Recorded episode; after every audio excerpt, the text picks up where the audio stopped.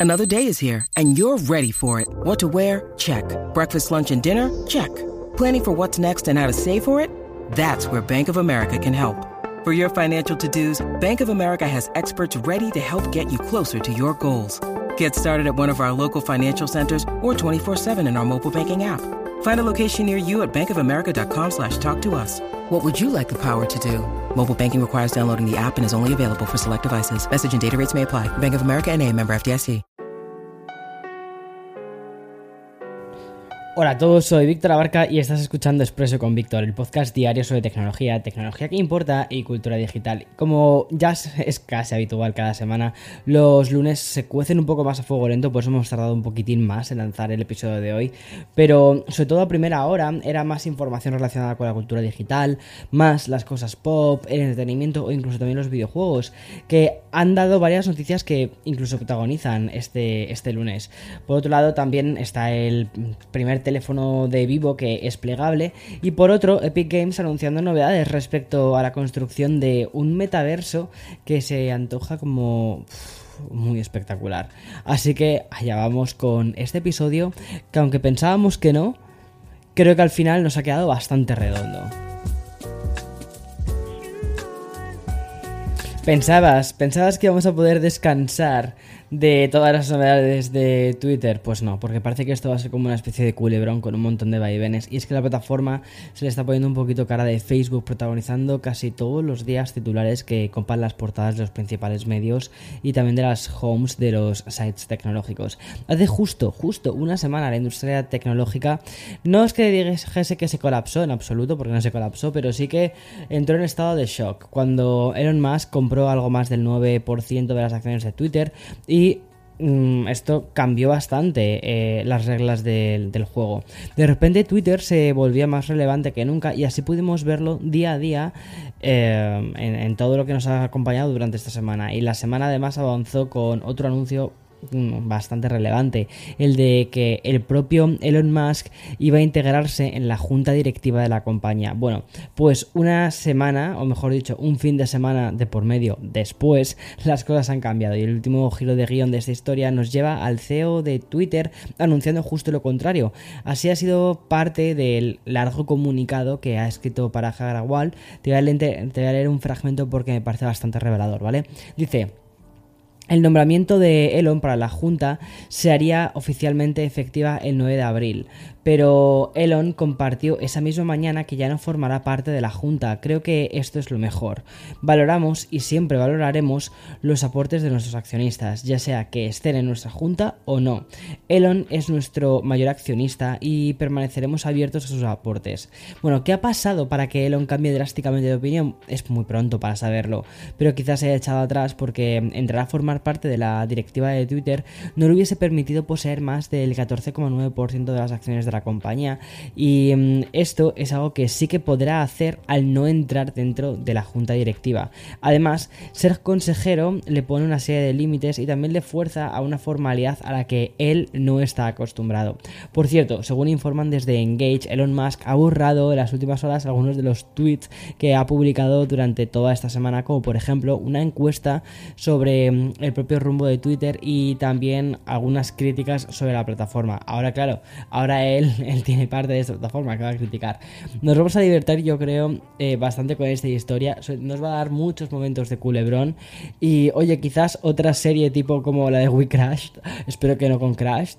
Pero quizás otra serie en el futuro, ¿eh? O sea, yo estoy viendo ahora mismo a Apple TV Plus, a, también a Netflix, a todas esas plataformas de streaming diciendo, venga, aquí hay una historia que podemos, que podemos hacerla interesante. Bueno, otro de los lugares también comunes de los lunes lo encontrábamos sobre todo en los rumores relacionados con Apple, sobre todo gracias a la newsletter que publica eh, Bloomberg durante el fin de semana. Y aquí podemos encontrar algunas cosas que podrían, ¿vale? Y eso es importante, este condicional estar cociéndose en Cupertino. Lo último habla de la posibilidad de que iOS 16, es decir, la nueva versión de iOS que sería anunciada durante el World Developers Conference de, junio de este año, pues incluya una actualización de las notificaciones, una novedad que además también se uniría a la nueva función de seguimiento de, de salud. Por lo que apuestan desde Bloomberg es primero un gran rediseño de la propia interfaz de iOS Mira, esto la verdad me parece bastante curioso porque si echas la, vista atrás, prácticamente desde iOS 7, que esto ya es de hace 10 años, no ha habido grandes cambios a nivel de colores, a nivel de interfaz, a nivel de, bueno, ciertas cosas del sistema operativo. O sea, sí que hemos tenido pues mejoras, eh, se ha pulido mucho, pero no ha habido un cambio grande, ¿no? Se pasó del esquemorfismo eh, previo a iOS 7, ahora iOS 7 con esta especie de minimalismo, líneas redondeadas, colores, y quizás quizás haya que volver en cierta medida. No, no creo, pero supongo que irán por otros lados. Y por su parte, además, hay más rumores que señalan que Watch OS 9 podría ser quien protagonizase estas mencionadas mejoras en lo que tiene que ver con el seguimiento de la actividad y también de la salud aunque no especifican en qué podrían consistir.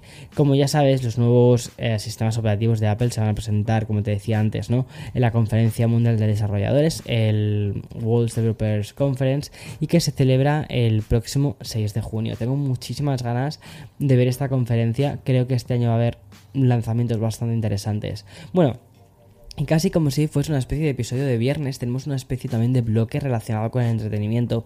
Estamos en una época donde la comunicación y también la industria audiovisual están experimentando muchísimos cambios, probablemente los cambios más grandes que han tenido en su historia reciente, porque mientras que la industria tecnológica sigue una evolución muy lógica, la de los videojuegos está aprovechando también para mirar al pasado con un montón de lanzamientos retro, bueno, sí que es potencia, que es VR, todas estas movidas, las grandes corporaciones al final y las plataformas de streaming viven su particular batalla por subsistir. Esto está siendo, esto está siendo un Fortnite en toda regla. Y ahí encontramos fusiones tan gigantes como la de Warner Media y también la de Discovery, una fusión de 43 mil millones de dólares que dará paso a la combinación de HBO Max y Discovery Plus. Es decir, un solo servicio de transmisión donde encontrar el catálogo de Warner Bros. y con, el de Discovery. Esta fusión además situaría la futura HBO Max a la altura de Netflix y también de Disney Plus, aunque todo apunta a que la compañía apostará por un paquete de dos servicios. Es, decir, ¿vale? Em, probablemente sea em, un CNN Plus, que de hecho fue lanzado por Warner Bros. recientemente, y por otro lado HBO. Además, te, te recuerdo que Warner es un estudio de Hollywood que acaba de cumplir 99 años y entre sus franquicias y propiedades intelectuales podemos encontrar la saga de Harry Potter, que es una de las sagas más caras de la historia, y también Batman. Sin duda, es una muy buena base sobre la que empezar a edificar un servicio de streaming para competir de tú a tú con Netflix, con Disney Plus y también con la cada vez más notable Apple TV Plus que durante este último mes ha cogido muchísima carrerilla con estrenos todas las semanas de series que están, que están siendo una pasada. Y mira, ya que estoy hablando de todo esto de Disney Plus y de Apple TV, dos menciones muy rápidas que te quiero contar. En primer lugar, celebrar que este fin de semana la plataforma de Cupertino hizo historia al retransmitir por primera vez hasta dos partidos de la Liga Nacional de Béisbol. Un evento bastante novedoso y que guarda muchísima relación con la noticia que nos lleva a la mencionada Disney Plus.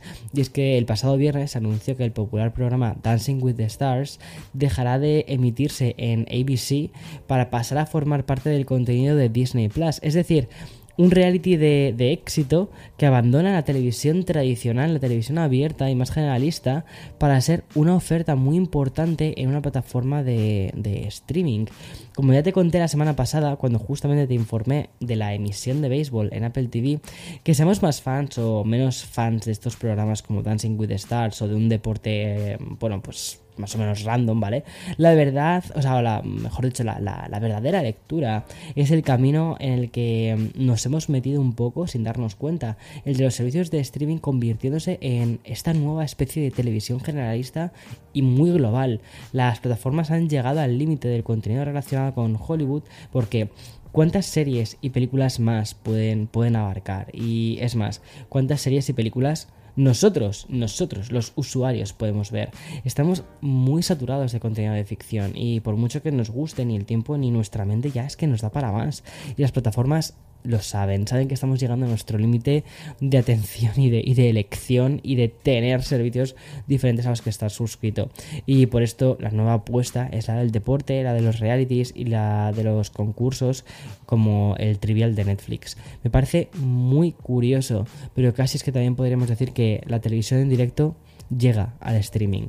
Bueno, Y siguiendo con este podcast de hoy, tengo que hablarte sobre PlayStation, pero antes de hacerlo voy a hacer una pequeña pausa, ¿vale?